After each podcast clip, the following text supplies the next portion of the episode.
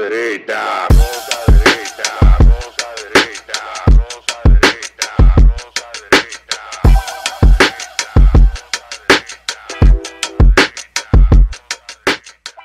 Este programa contiene tres personajes únicos y vulgares. Sus opiniones son totalmente individuales y ofensivas y debido a su Y contenido bienvenidos a la. Rosca Derecha, esta entrega, la segunda del año 2024, deseando que tengan una feliz semana. Estamos aquí. La segunda, de mi tercera, mi quinta. Ah, no, de- ah, de video. La, la Rosca Derecha. No, tú no paras de trabajar, tú hasta de Colombia No, no, me estabas- quita otra estabas cosa. grabando. Una semana cargada de cosas, haciendo un resumen de lo que ha pasado, la proclamación de Guillermo Moreno como candidato a senador por el Distrito Nacional. Sin la presencia de Farideh Raful, como te lo dije la semana pasada. Y bueno, y ah, hubo dos cosas, dos pifias que yo creo que cometió el presidente en la proclamación. La primera fue hacer un parafraseo sobre una, una parte del discurso de Joaquín Balaguer de 1996, de que el camino de la impunidad está cerrado. Yo creo que el presidente insiste sobre el tema de la impunidad. Es una estrategia mercadológica que en una parte de la sociedad funciona y entiende que en este gobierno no hay impunidad, cuando en la práctica es todo lo contrario. Y la otra cuestión, eh, no sé si recordarán aquella frase, los que no la recuerden y los que vimos la proclamación de Leonel como El candidato. camino malo está, Está cerrado, cerrado, cerrado, de par en par. Cer- no, cerrado, cerrado. De par en De par. par en par, sí. El asunto, el asunto es que ese camino malo al que se refería el presidente Balaguer era el bloque que encabezaba José Francisco Peña Gómez y el acuerdo de Santo Domingo con Fernando Álvarez Bogar como candidato. Para los que no conocen la historia, Fernando Álvarez Bogar y Balaguer, que Fernando Álvarez Bogar, que eh, fue la familia de él quienes criaron a José Francisco Peña Gómez, luego de, de ser... Yo no, esa parte de la historia de Peña nunca la entendí, si fue que lo abandonaron, si fue que sus papás se fueron del exacto. país, si fue... Bueno, esa familia lo crió en Valverde y eh, Fernando Álvarez Bogar fue un colaborador de los gobiernos de Balaguer, sobre todo a finales de la década del 70, y terminaron bastante mal. En la, década, en la década de los 80 hubo, hubo una situación bastante... se fue arreciando con el tiempo y fue una enemistad que nunca es lo mismo que peinado. El dinero no compra poder, ¿oíste? no pudo resolver eso y Balaguer en parte, dicen los que conocen la historia, cuando hablaba del camino malo no se refería a Peña Gómez, que era su amigo, sino se refería a Álvarez Bogar, que el presidente Balaguer le había solicitado a Peña Gómez que lo sustituyera para él endosarle su apoyo a un Balaguer sabiendo que Peña Gómez tenía su salud bastante comprometida desde el año 93. Tenía un cáncer que había sido sometido a varias cirugías y Peña Gómez pues había sobrevivido gracias a, al dinero y a la buena medicina que se podía pagar con ella en Estados Unidos. Y Balaguer, sabiendo todo esto, le preocupaba que Peña Gómez, ya con la salud tan comprometida como la tenía, terminara Y Fernando muriendo y. Fernando tomara el poder. Esa es la, esa es la parte de la historia que cuentan a la- al camino malo que se referían. Pero el parafraseo de Luis Abinader, pues, fue un poco, un poco, creo que ahí el discursista del presidente se le fue, se le fue la boba con eso y la A otra. mí me gustó, bien hecho. Y la otra, sí, porque tú te tragas el cuento ese de la no impunidad. Bueno, Tú deberías estamos viendo, estamos viendo, mamá. Eh, y la otra es, eh, la otra frase es que él quiere un, un senador que no defienda causas indefendible. indefendibles. Lo que me da la idea a mí de que la senadora Raful ha defendido causas indefendibles con las que no se identifica el presidente de la República, dueño del PRM, y por eso, no, no no, sé- no, porque dueño. recuerda que está Hipólito Mejía. dueño, bueno, Bueno, bueno. o dueño, Bueno, pero no digas son socios entonces. pero diga Son dueño. socios, pero ajá, dueño. Ajá, ajá, dime. No diga yo dueño. una empresa. No en diga dueño tiene- porque Hipólito Mejía, una el presi- el- principal activo del tiene- PRM. Tiene, dos propietarias. Ajá. Entonces, si yo digo fulana la dueña, estoy, no estoy excluyendo a la otra. No, hay la socia y fulano y no, no, no. Dueño no, porque hay, el partido está unido precisamente por eso. El asunto es que la proclamación del domingo de Guillermo Moreno pues abre la cancha, se ha hecho un trabajo bastante interesante por parte de el señor Bengochea para la candidatura de Guillermo Moreno. Guillermo Moreno tendrá que fajarse y hacer lo que nunca ha hecho, como salir a abrazar vieja, visitar barrios, Él lo hace cada cuatro años. No, él no caravanea en los barrios. Él tiene cuatro elecciones aspirando y usted no ha visto a Guillermo Moreno en los guandules. El que, que Usted la, no la uno es el país. A Guillermo Moreno en Sabana Perdida. La uno no es Usted- el país. Usted no ha visto a Guillermo Moreno en Lomina. Por eso Lo se le fue a Horacio. conoce todo eso. El asunto, el asunto es que esa es una, la otra es el hecho triste de la muerte de un niño de ocho años. La de muerte una no, el forma horrible. asesinato vil, Bueno, el- con pero- tortura. Si te, si, te, si te torturan y te golpean, lo más natural que puede venir de eso, ¿qué es? Muerte natural. La muerte. Muerte natural. Ahora, una, la una bala en la cabeza. La acción es la que se tipifica. O sea, pero él se murió.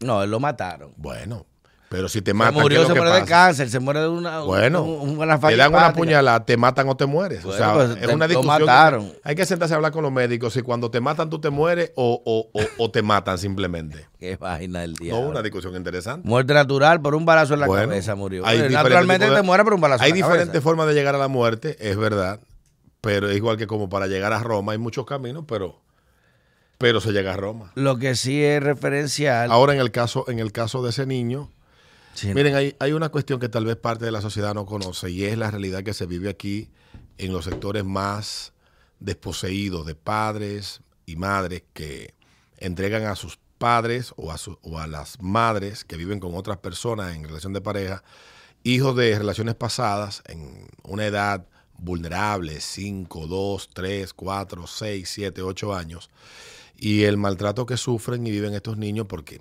existe una cultura, no sé si es producto de la naturaleza misma humana, o no, voy- no estoy generalizando, pero existe una cultura o una práctica una, o una actitud de que cuando el hijo no es mío, no lo trato de la patada. Y eso se da mucho, eso se da a todos los niveles, pero en, en- a uno que vive en barrio, que tiene contacto con el barrio, uno lo ve con mucha frecuencia. Muchas Sí, veces esos pero- muchachos pero- son no, echados de la No quiero casa. marginalizar eso, porque eso no solamente pasa en barrio. Por e- pero, No estoy pero dije que eso. pasa a todos los niveles. Eso pasa en- Pero donde uno más lo ve, porque en el barrio sucede algo que no sucede tal vez en los sectores clase media, es que en el barrio estos muchachos que viven en estas casas son echados a la calle, muchos de ellos a trabajar en las esquinas. Muchos de esos muchachos que están, que tú ves en las esquinas son muchachos que son echados por sus madrastras y sus padrastros a la calle, supuestamente para que se ganen la vida y puedan justificar el techo que tienen. Ese es, ese es el pan nuestro de cada día en muchos barrios marginados de la República Dominicana. En la clase media tal vez es distinto y mucho Pasa más igual. dramático. Está la analogía de la abuela. La abuela que tiene los dos nietos. El nieto de la hija de ella y el nieto del hijo de ella, que ella no cree que, que es nieto de ella. A uno le da pechuga de, de- de- de pollo todos los días, la mejor carne, y al otro las alitas y los huesos. Cuando llegó la, la peste, eh, eh, una referencia histórica, el que tenía pechuga estaba lleno de grasa y gordo, se murió. Y el que vivía comiendo caldo de hueso, por tener más vitamina y por tener más resistencia, sobrevivió, paradoja de la vida. Sí, para Entonces, eh, claro, al que tú le dabas la, lo- la sobra, eh, esa sobra lo, lo mantuvo más fuerte y sobrevivió que al que tú le das toda la vaina, eh, toda la grasa. Incluso bíblicamente, los primogénitos mueren en Egipto cuando se hace la famosa purga, eh, que se que- que- que, eh, pongan la, cruz en sangre de cordero en la puerta, porque los primogénitos dormían en camas y los otros hijos dormían en el piso.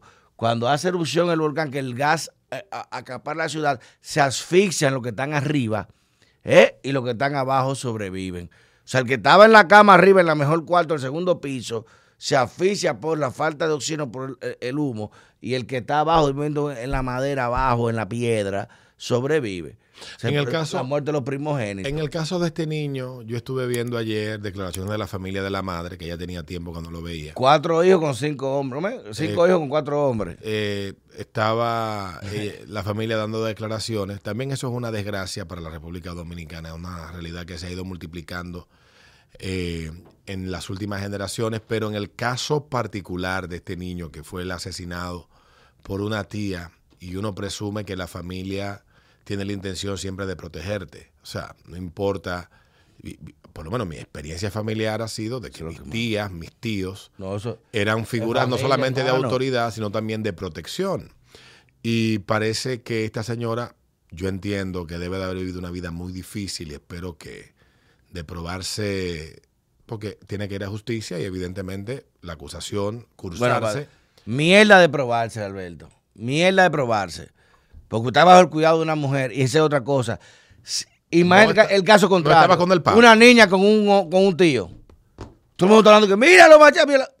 Una mujer que por encima de su condición de mujer, cada mujer conlleva la, la referencia. es que la perversidad de ser no madre. está vinculada al sexo. Ah, di, di- eso de nuevo. La perversidad. Y la maldad, Y la maldad. no están vinculadas a un género. No. Y esta mujer, hermana del padre del niño, cruel. no, cruel a un sentido que tú dices, Dios mío, porque tú puedes tener lo de una gente. Yo tengo gente que tengo que no lo vemos y lo quiero matar, pero un hijo de esa persona es intocable, hermano. Gengis Khan, de los conquistadores más sanguinarios que había en el mundo, cuando llegaba a una localidad a conquistar, coño, con su caballería, la más poderosa en ese, momento, eh, que le rompía la madre a cualquiera, agarraba y decía, no me toquen a la madre. Cuando, cuando mataba al papá agarraba, lo empalaban, le metían un palo como unos cerdos, desde el ano hasta la boca, y lo dejaban ahí el cuerpo que se pudra. Y le decía a los soldados, no me toquen a la madre. Y si el hijo era varón, decía, y den la tierra. Y cuidado el que me viole esa madre. Y el niño crecía, bueno, me matan al viejo, pero me dejan una tierra para mi mamá. Mi mamá tiene su techo. No me la violaron. Estamos vivos. Eliminaba un enemigo futuro. Porque se respeta esa vaina. Tú puedes- yo, yo te puedo odiar, pero tus hijos son sagrados, hermano. No Entonces, en tu- el caso, en el caso que estamos hablando, lo descrito es de verdad dantesco, 147 heridas, latigazos, le arrancaron cuatro Violado, dientes, viol- violado. violado, O sea, con la pareja de la, de la- de la todo- tía. Sufría todo tipo de abuso ese niño y ella supo mantenerlo aterrorizado para que cuando hablara con la madre por videollamada, el niño fingiera que todo estaba bien. Eso también es muy cotidiano en ese tipo de situaciones, donde tú eres sometido a un estado de terror, a un estado de miedo por parte de la persona que abusa de ti y te maltrata física y psicológicamente, que llega un punto donde ya tú no tienes capacidad de razonar. Un niño de 8 años no razona, está ¿Y qué pendiente de la vida. ¿Qué es Si tú razonar? estás preso. ¿Qué es razonar si tú estás preso de una maldita que tú la ves como lo peor en el Y que mundo? si tú hablas una vez te va a torturar. Hay un caso famosísimo de un soldado norteamericano que cae en, como un POW, como un prisionero de guerra en Vietnam. Y el tipo él se hizo el bruto, se hizo el eh, síndrome de Down y le daban golpes, vaina. Y cuando él salía a interrogarlo, decía, no, me tratan súper bien, me tratan, pero hacía clave morse con los ojos. Me- to- estamos todos bien, sí, me dan comida y clave- con los ojos se comunicaba, me están maltratando, no quitan comida. Con los ojos hacía clave morse. Entonces, ¿qué te digo con eso? Eso que tú refieres, ¿verdad? Uno se mantiene cautivo, pero coño, coño. Eh, es una- hablando de- Ayer el presidente de la República en la semanal se refirió a este caso. Eh, el presidente se mostró consternado y conmovido por el caso porque conmueve. Una mujer. Conmueve, conmueve hasta la médula un caso como ese. Yo ayer comentaba de que un caso de esas características eh, era un caso de, de- Y bueno, evidentemente el presidente le dio la importancia que tiene el caso al tratarlo y hablar de él de manera honesta como ser humano que es, padre de, De tres de tres hijas. Ay, un ser Dios humano que independientemente de si usted está de acuerdo con, o- o con él o no, es un tipo que en momentos como cuando tocan casos como estos no, es un- no, no simula la afectación ni, ni, ni pretende ser hecho de piedra por dentro. Ayer vi yo a un presidente humano conmovido, eh, conmocionado con este caso y creo que su expresión de que Ni con 200 de años con paga la 200 muerte, años paga la muerte de ese niño es una expresión Está claro. no de un político ni de un presidente, sino un de un padre. padre, de un ser humano que se siente como... A mí me conmovió mucho la expresión del, del presidente, se notaba que era honesta, de verdad que sí. Y, y- y el hecho en sí mismo, cuando conocí la información el domingo, como he conocido casos y hemos conocido casos similares en el pasado, es como revivir una pesadilla que ya tú crees superada. Es como volver a dormir y tener la misma pesadilla y es terrible. Y ciertamente yo sé que no es bueno que uno llame al delito a través de los medios de comunicación, pero ojalá que la justicia divina encuentre en la mano de los hombres la forma de Ojalá. que, de que, Ojalá. Y, de que, y que por de corta que quienes perpetraron este hecho tan atroz, pues no sea, no se conviertan en una carga a largo plazo para el erario y para el contribuyente. Busca una película que se llama Law Abiding La Citizen. sociedad no merece tener que mantener a un monstruo de esas características. Sí, pero la referencia. Aunque suene imprudente lo que estoy Y diciendo. se le da una condonación porque es mujer. Bueno, Yo no le doy ninguna porque para mí la yo perversidad no tiene sexo. Yo tampoco. Al revés, con corta uña. Con corta uña. Busca una película que se entiende, llama y Law uno Abiding entiende que por la misma, el mismo proceso evolutivo, o sea, evolutivamente la mujer tiene una mayor proclividad a ser ente de protección y cuidado más que el hombre, porque así ha evolucionado, han evolucionado la mayoría de las especies. Señores, la, y la, mitolo- especie- la y- y la mitología. humana, la, la- raza humana no, no, no, no deja de ser una especie animal de la, de la naturaleza y ha evolucionado. Y es la, en la mujer en la que nace ese instinto protector hasta del hijo ajeno. La- al punto de que los hermanos de leche y las nodrizas eh, Se cuidaban uno a la- existen, pero ven acá, existen porque habían casos en que madres estaban muy débiles o morían Y le da la leche al otro niño. A otros niños. Pero señores, sin la, la- mitología fundacional romana, la historia de Rómulo y Remo, ¿quién los cría? Una loba. Una loba que amamanta porque lo ve de otra especie de niños que están indefensos. Usted va a Segovia y ve la- el estatua de la loba al lado del acueducto, amamantando a Rómulo y Remo juntos, porque la condición de transespecie, ac- la madre es cuidadora, no importa, porque es un niño. Es una, es una metáfora eh, eh, Es bastante poderosa de lo que es el, el de lo que es rol. del amor materno, materno, que va a cuidar. Aquí hay una historia, y eso es vida real, lo pueden buscar. Con el terremoto de Haití en el año 2010, que hubieron muchos naufragios con temas de balsa que salieron. Una madre dominicana alimentó dos bebés haitianos. Sí, eso es una noticia conocida. Búsquenla eso, no, eh, no, eh, eh, es real, lo pueden buscar. Una madre dominicana mamantó a dos niños haitianos que se le murió su mamá en, en el naufragio y lo amamantó. Porque el, el- el amor de una madre, no importa que no sea. Por eso la mujer tiene una condición especial. Que aunque el niño moleste, el niño joda, el niño, la mamá ve al niño diferente. Incluso la madre evolutivamente, antropológicamente, está diseñada para que los sonidos más agudos y más finos los escucha con un hombre no. La mujer quizá no se levanta con un hombre roncando, pero se levanta con un bebé llorando. Y esa condición de madre, de decir, coño, está llorando el niño, lo cuido. La mamá, aunque el niño sea carpetoso, moleste, joda, que a todo el mundo, el que tiene hijos sabe que hay niños. Hay veces que un niño tú quieres romper la cabeza, pero es un niño. Sí. Es un El- niño. el- el- O sea, y yo- tú, tú, tú hacerle daño, porque te digo una vaina, yo agarro un, un violador, un torturador, y yo lo pico, lo torturo, y no, al revés, yo me río, me da satisfacción. Pero hacérselo a un ser inocente, hasta un pez, yo no puedo matar a un animal. No puedo matar a un animal inocente que no me ha hecho nada malo. Eh, yo, creo, yo creo que este es un caso que sería interesantísimo. Primero, ver que profesionales de la conducta evalúen al personaje. No para justificar. No, no me digas, ah, que está loca, está psicópata, no, no, no. ah, que está fuera de sí. No, si no, me dejas completar la idea, pues podrías entender. Dale. Que evalúen este personaje porque así uno puede establecer perfiles claros que pueden servir de herramienta. No sé qué tanto aquí se trabaja y se estudia eso. eh, para las autoridades que se encargan muchas veces de recibir denuncias de que fulana me maltrata y de observar los comportamientos que puede servir de guía hasta para los mismos padres y, el mismo sistema educativo para poder identificar. Yo sé que los hay, que ya hay para poder identificar cuando un niño está siendo abusado, maltratado, etcétera. No sé qué tanto en todo el país está difundido esto como herramienta para poder eh, identificarlo, pero en Estados Unidos eso es el día a día. En Estados Unidos los profesores tienen la obligación de, de hacer estos entrenamientos porque parte de su función es velar por el bienestar de los estudiantes e identificar señales y comportamientos que den ideas están siendo objeto de algún tipo de maltrato o de algún tipo de abuso. Y aquí nosotros estamos descuidados en esa parte, pero también lo que han visto esto en la vaina, la serie esta de, de, de los agentes del FBI que crean la unidad criminal que identifica por los perfiles a los criminales. Mindhunter se llama la serie en Netflix, excelente. Pues sería bueno para uno poder identificar los monstruos como ella con, con de manera temprana y si hay que darle trinino para salir de ello, pues se le da trinino en un pan con aguacate.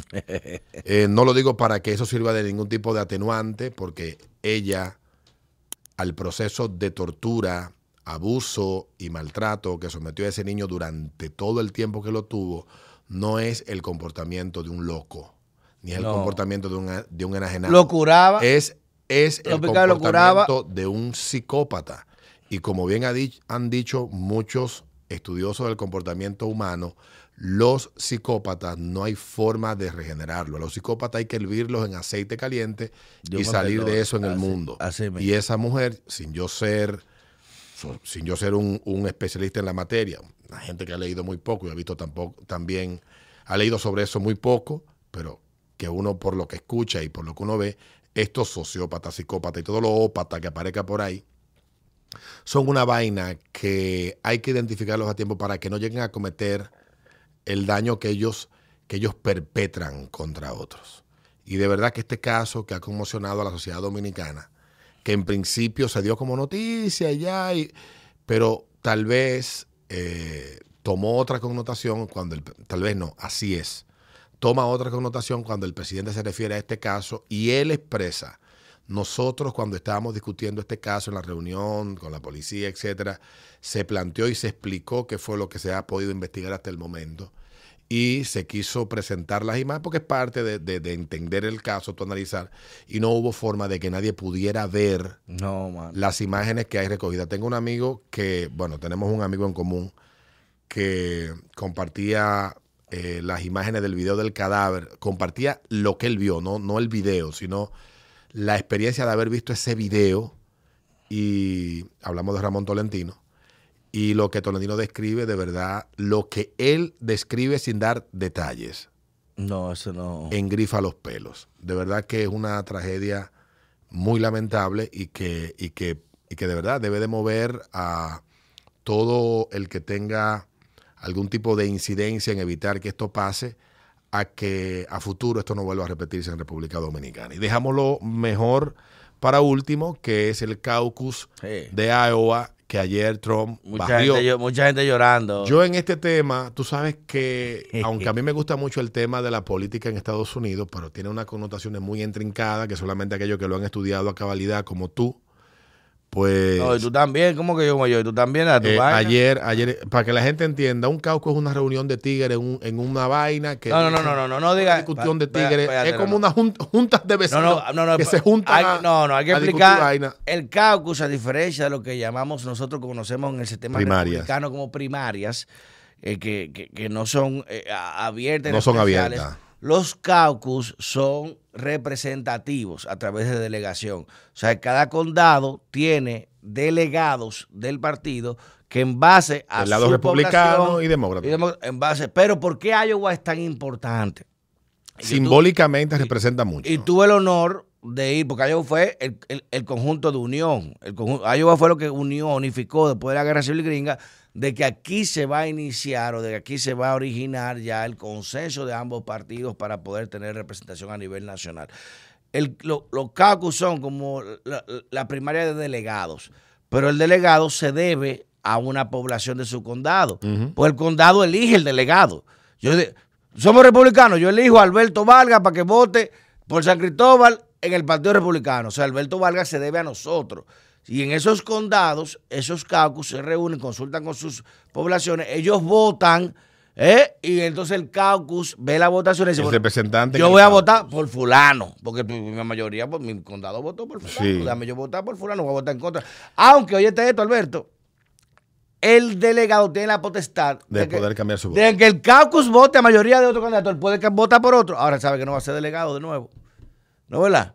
Entonces, ¿qué pasa? Yo puse lo de la Junta de Vecinos para simplificarse a la gente, como que una Junta de Vecinos. Bueno, eh, están sería hay una directiva, para elegir la federación pero de no vecinos. están todos los vecinos. Esa, no, no están todos, no, no puede Son la representación de, de esa comunidad. Usted cuando vota en un régimen de condominio, usted vota una representación. Usted, no, vota, Exactamente. usted Es- no va a votar todos los días. que el hacer. consejo lo vota él, porque yo te voto por el consejo. ¿Qué pasa? Trump no fue a un solo debate republicano. Trump no se prestó para ir. Bueno, no podía porque estaba en un juicio en Nueva York. Y si a pesar de todo eso, con 70 cargos, allanado, vaina, y en Iowa, que es la representación ideográfica de la democracia electoral republicana norteamericana, que tuve el honor de visitarlo y visité el, el- el- Congreso de, de, de Iowa, el Parlamento de Iowa, con el senador Howell, el senador federal, que nos llevó el año pasado y, y- fuimos a su residencia en Ocoboyi, y nos explicó cómo votaban. Y el tema de la cámara alta, la cámara baja, cómo se manejaba, cómo Iowa era tan importante para determinar prácticamente lo que era un candidato. Quien gana Iowa es prácticamente la nominación presidencial. Por eso usted ve que se retiran los candidatos. Bueno, ya yo perdí a Iowa, vámonos contigo.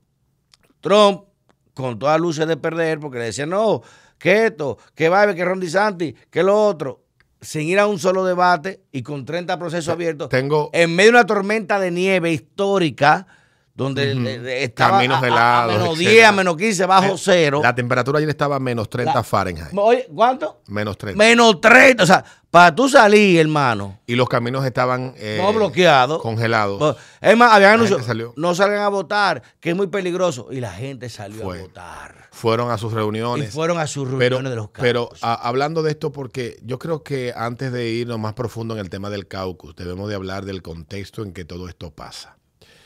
Y yo estoy siguiendo desde el año 89, que fue la primera juramentación que tengo recuerdo memorial de haber visto de un presidente, enero 20 del año 1989, cuando Bush padre se juramenta como presidente de Estados Unidos. George H.W. Eh, recuerdo que pasaron esa juramentación de por Raintel, Canal 7. Diablo, Raintel. Pasaron en vivo. Y yo era un niño de nueve años, estaba en Fantino, vivía, Y viendo política, vivía, vivía en Santiago. Fantino. Lo que pasa es que antes la televisión, tú veías lo que veían los grandes. Sí, ¿verdad? No, la no, televisión. no como ahora que tú en la YouTube, casa, en la casa de mi abuela había un una televisión y y mi abuela veía la novela. Entonces al lado estaba la casa de Tete que había otro televisor y Javier, que falleció muy joven, eh, hijastro de ella, hijo del esposo de ella, le gustaba mucho la política y la política internacional. De hecho, trabajó en política casi toda su vida adulta o cercano a políticos, hizo una vida en el sector público de servicio público de, de- de mucha de, de- de mucho tiempo.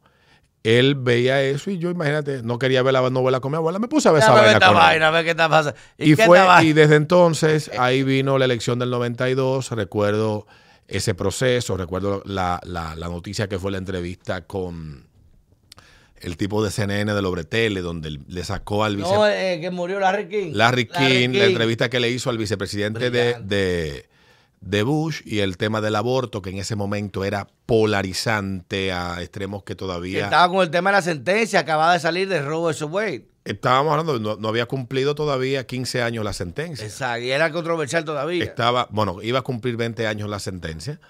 Y, y, y, to- y esa elección, que fue ya donde empezó a cambiar la dinámica mercadológica alrededor de los candidatos, con Bill Clinton, y lo que muchos dicen que fue un, un plan demócrata de meter una tercera opción con Ross Perot No, para Ross debilitar o dividir el voto conservador republicano en muchos estados y colar a Bill Clinton, que terminó siendo presidente, Dole en el 96, eh, Bush y el vicepresidente de Clinton, ¿cómo que se llama? El de- Al Gore. Al Gore en el 2000, en el 2004, eh, Kerry y, Que lo jodieron igual que al Gore. y, al, y, al, y al vicepresidente, ¿cómo que se llama? Eh, No, al- Romney no. a Edu- a el senador a- eh, Edward, no sé qué, que le pegó cuando la mujer, la mujer murió de cáncer y vaina. Anda, ¿verdad? Eh, coño, sí. 2008, que es ya donde nosotros vemos cuando eh, vemos ya otro marketing político, ya otro nivel. El 3.0, digamos, llamémoslo el porque Barack Obama lo cambió, 5.0. hay que decirlo. Barack Obama cambia todo y esa elección es donde yo ya Yes, ciertamente me intereso por las elecciones americanas, ya con más intensidad. Esas primarias demócratas fueron desgastantes hasta cierto punto y en el lado republicano fue el, ah, el del senador de Arizona que murió. eh, McCain, John McCain. que había sido precandidato republicano en el 2000 y ya recordamos la candidatura del 2012 y lo que le hicieron a Mitt Romney con la conversación que le grabaron. Señores, que la política en Estados Unidos no es un fly. No, eh, si aquí es sucia, allá, esa conversación allá- que le pusieron a Mitt Romney, que la grabaron, esa conversación se le instalaron a él. Nunca ha sacado cabeza después de eso. Bueno, fue el senador, cabeza- tuvo que irse a Utah a aspirar. Nunca, nunca sacó cabeza después de eso. Eh, él era gobernador del estado de, de Massachusetts, siendo republicano. Y ya en el una imagen muy buena lo 2016, explotaron. ya en el 2016 nosotros ya conocemos lo que ha sido el parteagua, el antes y el después de Cristo del marketing político en Estados Unidos pero y en el mundo. Ganó Trump, Espérate, no, espérate. tú- tú me estás Allá voy, lo que pasa es que estoy haciendo un histórico para llevarte a donde, de lo que yo recuerdo.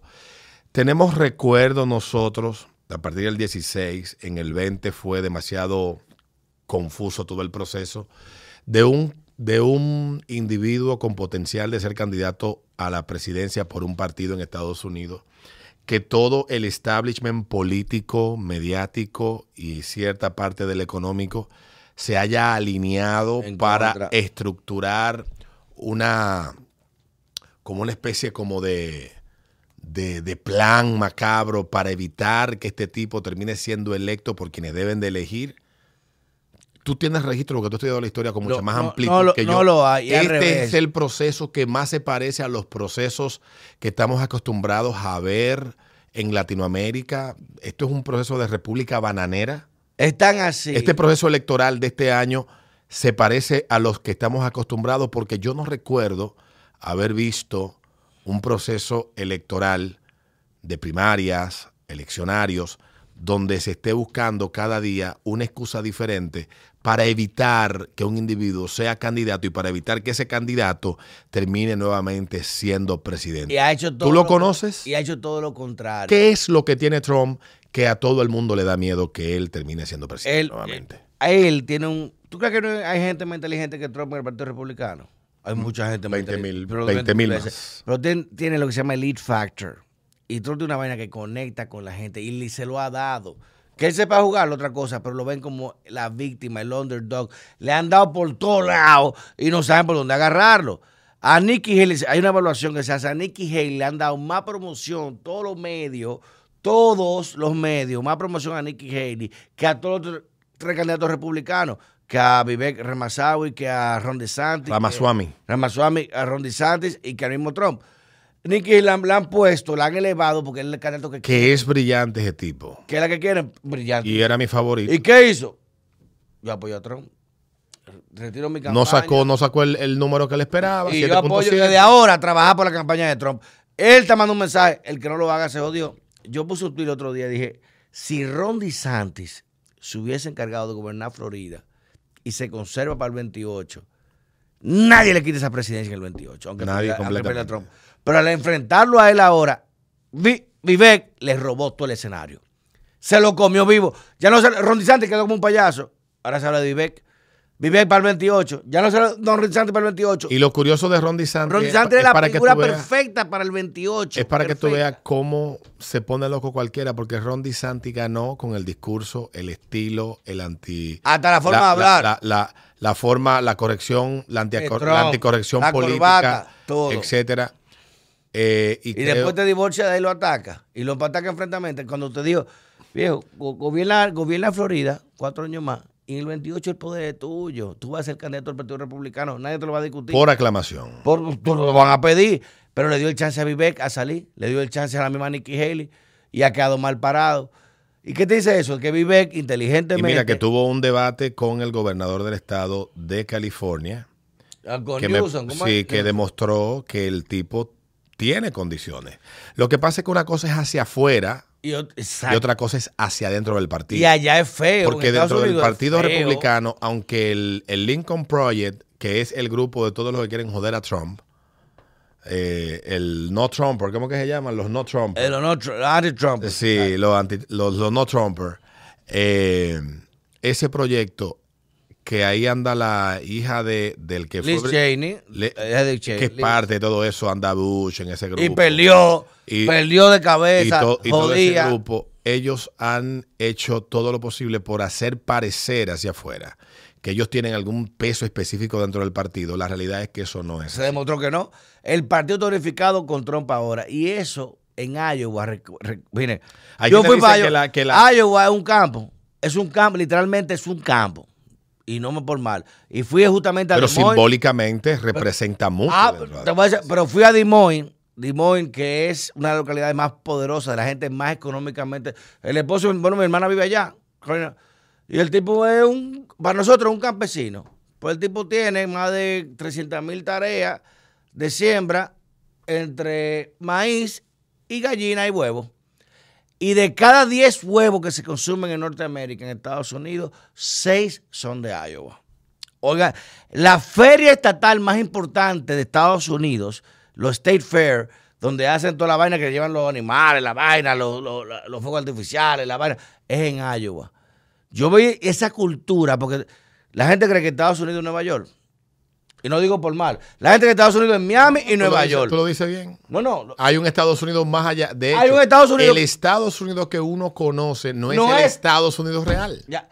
Nosotros Te lo latinos creemos que, Miami y Nueva York. Yo fui al medio oeste de Estados Unidos. Es el Midwest, exactamente. Conocí, conocí, eh, Nashville, conocí el estado de Tennessee, varias ciudades del estado de que Tennessee. no son iguales a Nueva Y York. conocí varios campos del estado de Luisiana y del, de Mississippi en el año 2016. Y esa gente son Y ahí es donde a la tú- vida neoyorquina. Y ahí es donde tú entiendes que el americano que uno conoce, el que hace- lo, lo primero es que la mitad de la, la es creo que el gente vive 10 o el vida diferente, 15% de la población de Estados Unidos ha salido de Estados Unidos.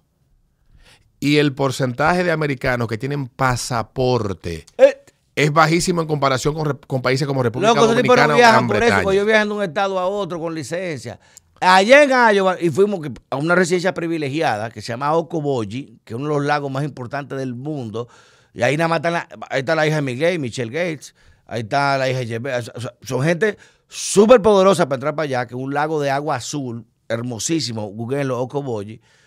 Y esa gente vive, la, vida neoyorquina que uno cree que Estados Unidos, o la vida de Miami, de que la fiesta, los per- nada que ver. Esa gente vive, son corn maze, eso son eh, tareas y tareas de, de- de tierras de cultivo. Allá, y esa gente vive de la agricultura todavía. Y allá, la cultura de esa gente no es la misma la cultura de los neoyorquinos del este. ¿Qué pasa? Iowa es tan poderosa por eso, porque tiene un poder económico po- increíble, pero no es un poder industrial financiero como el de Wall Street. Pero ¿qué pasa? Hay que estar allá con esa gente porque esa gente votan. Y en Des Moines... Y pesan, pesan también Oh. financieramente porque también donan, y que- ajá, aportan. ¿Quiénes son los, los campesinos que dan cuarto? Los que apoyan, los porcinos. Oye, el, el- de cada 10 cerdos que se consumen en Estados Unidos para el bacon, 5 son de Iowa, la mitad. O sea, esa gente alimentan a Estados Unidos completo. Eh, es importante algo que, que sobre el caucus de ayer. Aunque sean campesinos, porque son se, campesinos. se hizo, se hicieron varias encuestas. Una de ellas la publicó CNN. Es que es doloroso porque por los le resultados. picó esa vaina. Cuando se le preguntó al votante de Iowa cuáles eran los temas que para ellos eran el tema que iba a decidir su voto. El tema de la inmigración ilegal es el tema principal del votante de Iowa. Y bueno, el voto más, eh, donde más determinante es el tema de la inmigración es en el campesino, blanco, evangélico, que es una parte importante Que de la población tierra rural americana. Dentro de ese grupo, el 71% de ellos dijo que ese era el tema que más les importaba. ¿Y sabes lo que dijo una, una analista de, de- eh, Jay Picker? Dijo una, eh, eh, de CNN. Iowa hay demasiados blancos cristianos. Está sobre representada. O sea, oiga la mentalidad. Una morena de Nueva York dice que Iowa no puede ser s- eh, símbolo de la democracia norteamericana porque hay demasiados blancos cristianos. Lo que pasa Oye, es que yo, yo te decía, es como yo diría, en Nueva York hay muchos latinos pero negros. yo, yo te comentaba, si yo digo eso, me explotan. yo te comentaba a ti, bueno, que tú sabes también lo tiempo que estamos viviendo, ¿cuál fue el polvo que le rociaron? a ¿Y por qué puede decir eso ellos? Eh, ayer se estaba discutiendo el día de Martin Luther King en el programa de View y una de las No, comentaristas, de Ana. Navarro, no, pero, pero tiene pese en la opinión pública, aunque es una mierda, porque yo no lo veo, pero, pero, pero es un programa de la televisión americana que tiene un peso en la opinión pública. Goldberg dijo Y que Trump va a casar a los gays y lo que- lo va a matar. Sí, pero ese es el, ese, lo que voy a plantear va en esa misma dirección. Porque yo te he hecho, ya esta es la segunda pregunta que te voy a hacer, tú no me la respondes. Entonces, la- el asunto es que tú que has vivido, que estudiaste, que conoces bastante Y bien. tú que vas, vas Sí, seguramente pero yo voy a conoces. romo para Estados Unidos. Yo también. y ahí a meterme a los street club a beber bolsa y vaina. Pero en el, en el caso, en el caso de, de, de, de, ti que conoces la cultura y tienes contacto con él, la afirmación de que hay que enseñar la, cul- la historia del- de la esclavitud y que el, el niño blanco que se le enseña la historia debe de sentirse culpable y sentirse mal por lo que sus antepasados hicieron. Pero hijo de tu maldito. No. La pregunta que yo te hago es, ¿deberíamos, de, que, ¿deberíamos nosotros empezar a tomar muestras de aire en Estados Unidos para ver cuál fue el polvo que echaron en el aire? No, repite eso. El niño blanco que, que su papá no tuvo nada que ver Niños de con la ocho y nueve- esclavitud. niños de ocho y nueve Esclavitud años. hace 300, Hay que 400 enseñarle años. la historia de la esclavitud Y que se sienta desde el mal. sentimiento de la culpa. El famoso sí. white guilt. Sí. Entonces, Entonces, eso que tú acabas de plantear de la sobrerepresentación, y eso es un discurso que se ha instalado en la opinión pública de, de, eh, de extrema izquierda en los medios de comunicación como CNN o como MSNBC, que no tienen la más mínima intención de mostrar eh, cierto balance en la, en la presentación de la noticia y mucho menos en las opiniones que se vierten eh, los que participan como comentaristas de- de los programas de televisión que allí se dan. Entonces, yo te pregunto de nuevo, ¿a qué tú entiendes que obedece que este pensamiento y que estas opiniones se puedan emitir sin ningún tipo de consecuencia cuando del otro lado no se puede hacer de la misma manera? ¿Qué es lo que lleva a eso? ¿Es un descaro? ¿Es un decir? Nosotros somos los que descarrilamos el tren si queremos, pero podemos nosotros decir lo que queramos y no se puede descarrilarnos el tren. ¿A qué obedece eso? pero Alberto, Es imagínate. sentirse dueño de, de- de- del establishment, es, es saberse inmunes a las consecuencias. Son ellos los que generan esas consecuencias que terminan descarrilándole el tren profesional, la vida y la carrera a muchas personas. ¿Qué del tema histórico. Yo te voy a dar un dato y que tú me respondas, no como comunicador, no como profesional de, de marketing o sociología. No, respóndeme espérate, como, no, no, no, cuidado. no, no, respóndeme como No me ponga hombre. título que no me he ganado. No, respóndeme como hombre como persona. Hay una película que se ha hecho muy famosa, mucha gente cree que es latinoamericana, es española realmente, pero con capital, o sea, de, de actuación eh, latinoamericana, basada y literada en hechos históricos que se llama La Sociedad de Nieve. Que muchos creen que esto es nuevo, eso es viejísimo. En la década del 70. Eso es viejísimo, eso tiene, hay, hay más de tres libros, hay más de dos producciones, eso es viejo. Un hay- equipo de rugby que iba a un torneo. pero, pero te digo que es Santiago viejo, que no Chile. es nuevo. Lo que pasa es que es un remake ahora, muy bueno, por cierto, de categoría, para mí, internacional, buenísimo. Desde el idioma hasta la fotografía, hasta la iluminación, todo, hasta, hasta la animación, el accidente de avión increíble, todo.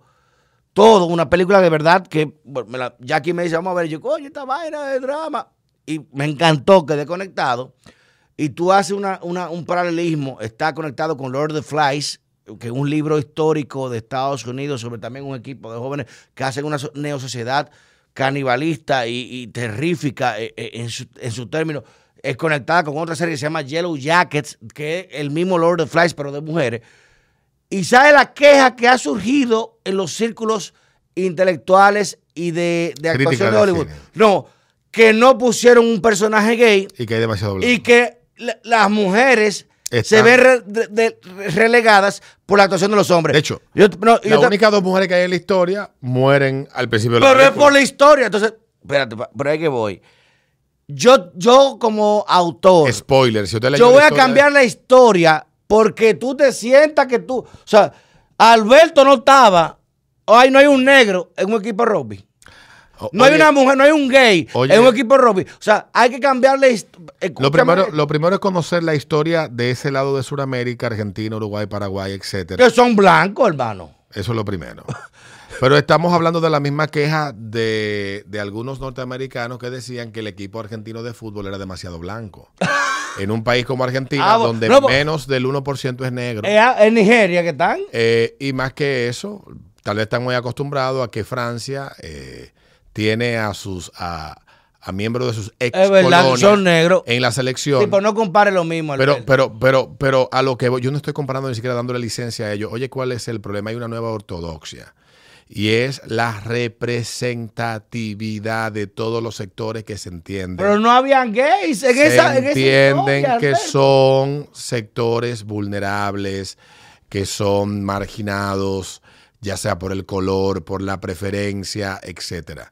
Esa es la nueva ortodoxia que existe hoy en día. En ese lado religioso, eh, intolerante e irracional, que son aquellos que han sido Eh, si ustedes quieren entender que, a qué obedece todo eso, búsquense un tigre que se llama James, James Lindsay. Se escribe Lindsay.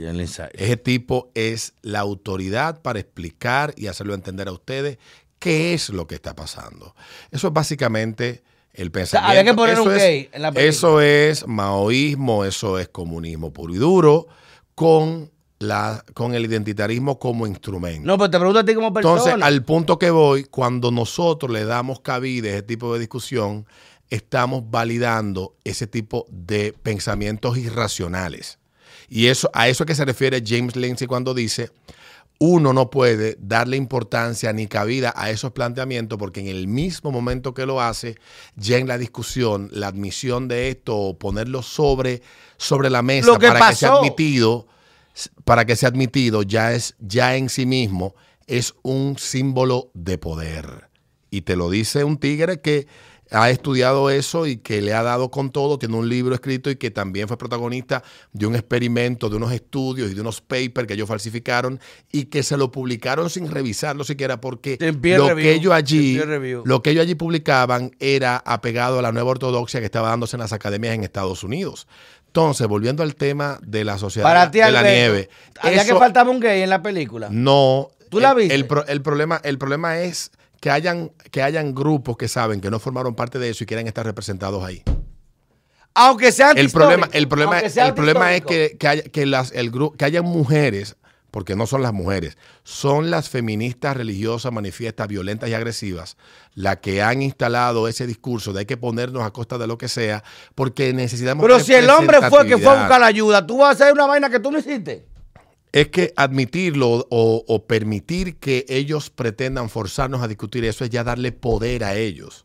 No sé si tú me estás entendiendo. No, es que al revés. Entonces, es que permitirle no. eso a ellos es, No. es dar una- un pase aquí ciencia. Esta conversación ya los ganadores, son ellos. son ellos. O sea, hay que poner un gay. los ganadores son ellos. Te voy a poner un ejemplo de una película Donde no hubo un gay. sobre un caso de 2011, 2010 por ahí. Un hombre parte con su familia del funeral de su hermano en la Florida, creo que de Tampa, si no me equivoco. Sale en un avión privado hacia donde él residía. Su hermano fallece de un infarto, va con sus hijas, una de ellas eh, tiene un cuadro clínico allá arriba, y el piloto, que era un, un señor, él había tomado clase de vuelos, no era piloto todavía. Ay, graduado, fallece. Sí. Y el piloto muere. Pero en el- eso- Tú conoces eh, la historia, ¿verdad? Es sí, un hecho real. Es un hecho pasado. Igual, igual que este también hecho real. Yo, sí, es un hecho real el que te voy a hablar. Yo me chupé la película y veo la película encantadísimo, pero me pongo a leer la historia. Porque como la película lo que cuenta, la dramatización y a veces hay conversaciones que... Y que aterrizó el avión. Y el tipo aterrizó la avioneta con la asistencia de El personal. control en tierra, sí. de control de tierra. Tú sabes que la mitad de los personajes de la película lo, eran negros mujeres. Eran negros y mujeres. Tú sabes que en la historia completa no habían negros. ¿Cómo así? Explícame eso. Si tú ves la película, el personaje que es el que guía al tipo, que Es negro. que va saliendo en una camioneta ne- en Sí. una camioneta vieja, que es negro en la película, ese tipo es blanco. O sea que no era negro.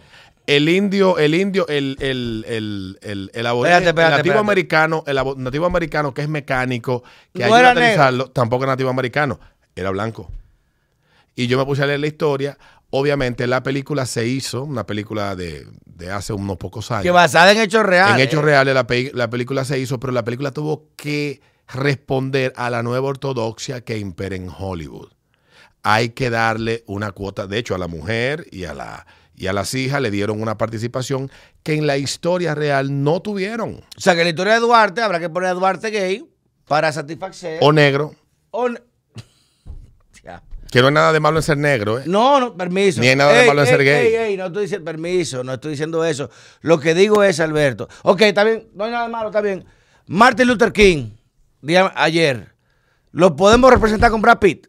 No. ¿Por qué no? Pero si hacemos una película de Brad Pitt, podemos poner a un actor negro a hacer el papel de Brad Pitt y su biopic O sea, sin ningún problema. la historia de Martin Luther King no puede ser un personaje blanco. No. Pero, le- eh, pero el personaje de. Brad eh, Pitt, si hacen una biopic sobre él, eh, tú puedes el un actor negro. de la India. Y cambian la historia. que No, él no, no, no nació- te rías porque tú te más que- serio. No, O sea, no, no, que Brad Oye, Pitt, la película cambian la tiene- historia. La película, te voy a decir una cosa, y para mí, no soy, no soy, no, yo soy mierda decir, tú eres más inteligente que yo en eso, tienes mucho más conocimiento que yo en eso, porque yo no conozco el Es que tema. eso es maoísmo puro y duro. Pero eh, esa película, en toda la escena, usted ve que hay una conexión buenísima. Usted me va a decir a mí que la película está mal o que le faltó algo porque no había un personaje gay. Hay, o sea, eh, entiéndame, hay que suplantar el personaje. Hay que suplantar el personaje, acomodarlo a una realidad que no existió en el momento donde se hizo. Porque tú cabes algo. El que yo, yo viví en Argentina tres años. Mi maestría la hice en la UPA, en Palermo. Y hay, y de verdad, ahí no hay negro. O sea, no, no en el sentido. Espérate. Uruguay. Ay, pero muy poco. Chile, ajá. En ese tiempo, en los Alpes, se caen, pasa esa, esa situación. Hay que poner un personaje gay para que la película sea inclusiva, aún sea contradictoria a la historia real que se quiere llevar. Lo que, lo que sucede es que no según, se según la lógica, la lógica de quienes defienden esas teorías es que esos son instrumentos que moldean la realidad. Y la realidad que se vive hoy es que somos una sociedad multiidentitaria. Entonces, tú ¿A quién le ofende que no haya un personaje tú tienes que si vas a contar una historia, por ejemplo, vamos a hacer una película. Caperucita, hay que tener un caperucita padres- gay, los- un caperucita trans y un Pero y caperucita... eso está pasando. Y es que obedece a la misma lógica por lo que te estoy explicando. Entonces, ¿por qué el cine ha perdido tracción en Estados Unidos? Porque lo político ha suplantado, aunque el cine... No, lo película, la ideología, la ideología. Sí, pero la ideología está vinculada a lo político. Sí, es verdad, es verdad, es verdad. ha suplantado lo creativo. Y aunque las películas y han, han, han servido, el cine ha servido como instrumento propagandístico muy poderoso de Estados Unidos durante décadas, lo que está pasando ahora es completamente absurdo, porque te voy a poner un ejemplo. Cuando tú viste a Duro de Matar, donde Bruce Willis tiene que eh, ir al aeropuerto, que la esposa tenga un avión, esa simbolización de los villanos, ¿a quienes ellos representan como los malos? Ah, no, lo, lo Euro- Europa del Este. Europa, los alemanes. Euro- los Europa del Este, sí. ¿quiénes los comunistas? Ajá, pero eran blancos, pero eran blancos. Sí, Alberto. sí, pero quedémonos en lo político. Ideológicamente los Ideológicamente. Sí. Cuando Rambo se va a Afganistán a Los rusos son los malos. eh, Ajá, ¿verdad? Lógicamente. y en Vietnam, Ah, también, que lo, lo afganos, la vaina. eh. y búscate todas, sí, son instrumentos ideológicos, pero lo creativo estaba por encima de eso, era solapado, ahora es sin ningún tipo de solapa, ahora es, Pero es que esa historia. ahora es eh. que es más importante, no importa, es que ¿Cómo vamos- que no- tú vas a cambiar la historia? la- según la lógica de ellos, se cambia. Ah, bu- bueno, pues, Se cambia. Se cambia. ¿Tú no has visto el meme? Hermana, pero eh, eh, ¿cómo se llama la, la, la, la esposa del rey Ponte, un- ponte a Mao Zedong, una, Ana, ¿cómo una película Ana china. Bolena, Ana- la pusieron negra. Negra, y a Cleopatra, que era helénica, que era griega helénica, la pusieron negra. negra. Entonces, escúchame, yo entiendo el tema de Esa inclusión, es- Pero eso- ¿por qué entonces Martin Luther King yo no puedo ponerlo blanco? Es que eso, volviendo al tema de lo que afecta a Trump, obedece a lo mismo. Nosotros somos el poder, el poder ha decidido cómo queremos que la realidad sea representada en las series, en las películas, en sin la importar, historia, sin importar si lo que representas en esa película, serie o lo que sea que tú hagas esté basado en hechos históricos donde no aparece un coño de gente negra. Un- no, y un gay. Usted tiene que poner negro porque usted está representando una historia en la realidad presente y esa historia tiene que adaptarse a nuestra nueva ortodoxia. Esa es la lógica detrás de eso, hermano. Te voy a poner Por eso es que tú ves que ellos hablan con el desparpajo que lo hacen, con la libertad que lo hacen y se inventan cosas como la que dice Upi Goldberg. ¿Por qué ella dice eso? Una maldita loca. Porque ella, ella claramente sabe que está mintiendo. Pero y eso está pasando también en República Dominicana, quienes están en los medios de comunicación en Estados Unidos ya pasaron al modo descaro. Sí. Nosotros, y lo dijo la, la. Mica, la que está con Joe en Joe, en Joe Morning de MSNBC, nosotros somos los que diseñamos la realidad que tú percibes. Oh, o sea, tú eres dueño de mi realidad. Eso creen los que están en los medios de comunicación. Por eso Alberto, escriben tantas mierdas. y si hay un gay vainas. famoso, Elton John, ¿lo puede representar un personaje heterosexual? Bueno, la realidad es ahora que un actor heterosexual nos atrevería. Ya hicieron la película. No, de- pero te de pregunto, Elton- John, ¿lo puede hacer un, un personaje heterosexual?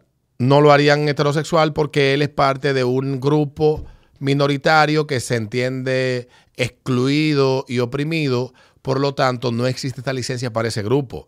Pero si es un grupo que representa una estructura de poder, un blanco, heterosexual, cristiano, No, europeo, usted puede ponerlo como negro porque eso es menos que la mierda en el mundo hoy en día. Y entonces, como el blanco es menos que la mierda, y más si es heterosexual, cristiano y europeo y colonizador, pues O sea, entonces se pone, historia vale mierda. se pone a representarlo para cambiar la percepción y la realidad de, de esa historia. Usted pone ahí un chino de Shanghái que conquistó América, que llegó navegando a una isla llamada, ¿cómo se llama donde vino Colón? Eh, vaina, güey. Eh, en un barco con. Marco Polo llegó ahí, después fue donde la reina, hablándole español. eh, eh, Yo estoy loco por yo ver. querer llegar a, un, a, a Luta hacia Oriente, por otra Luta. Yo estoy loco por ver que Disney. Llega el chino a América y descubre América. Yo estoy loco por ver que Disney haga no una lejos de película de, Hitler siendo negro y de Tarzán siendo negro. Es que no la van a que hacer. pongan a Tarzán un negro No en una mata con taparrabo. No la van a que- hacer. Mírase ahí, Tarzán siendo negro. No la ¿Tú van a hacer. ese negro que eh, No un la van a mono? hacer. Un Porque- mono. Porque lo que estamos viviendo y es lo que la gente no entiende es la etapa de la destrucción de forma indiscutible de todos los símbolos que veneran las clases que han sido identificadas como las dominantes, que veneran o representan. Por eso tú ves que tenemos al Papa y él acoge todas las locuras que sus jefes ideológicos le imponen, que no es la iglesia. Te va a buscar un problema tú. Yo no soy, a mí no me importa un huevo. Te va a buscar un problema No me tú, importa un pues. huevo, hermano, no me importa un huevo. Te va a buscar un problema No tú. me importa un huevo. El asunto, el asunto es que todos esos símbolos hay que tocarlos y desconstruirlos. Te respeto por eso. Tienes que irte y leer a James Lindsay que lo explica con claridad. Y mientras nosotros estemos en el juego de la desconstrucción y admitiéndole a todo esta maldito, negro, a todo ¿eh? estos malditos locos que están desconstruyendo las estructuras de poder y los símbolos que ellos identifican como importantes, ¿por qué se pueden burlar de Jesucristo y no se atreven a tocar a Mahoma? Es más, la película de Barack Obama, que la haga Brad Pitt. Que no, Ah. es que tú no estás entendiendo. Es que, Que tú la no- Brad Pitt, que la no Pitt. estás Barack Obama lo interpreta a Pitt, para que se explote el mundo. Es que tú no estás entendiendo. Es que tú no lo- A Trump lo puede hacer un negro. Ah. Pero a Barack Obama no. No, no puede. No puede porque Barack Obama es, eh, proviene de una clase oprimida, esclavizada, colonizada, eh, En explotada. una en Villa y Mart, no puede una de- de 30 persona, millones de dólares. no puede una persona que provenga de los grupos que simbolizan, oye bien, que simbolizan la opresión, el colonialismo y toda esa Lives mierda. No puede esa persona dar con ese rol. Es que tú no lo estás entendiendo. Pero Trump sí puede ser interpretado por un negro. Y va a hacerlo así. Tú verás la película de Trump. Mira, mucho. Y e Elon Musk también. Diablo, mozos. A Elon Musk van a poner a, a Dave Chappelle a hacerlo. Te Bueno, amo y te adoro por eso, Alberto. Respeto por tu criterio. Ahora te busco un lío. Prepárate. Imagínate. El backlash y por eso él te la roca derecha. Porque no respondemos a nadie y siempre nos vamos por la derecha. Un abrazo cariñoso y cambio fuera.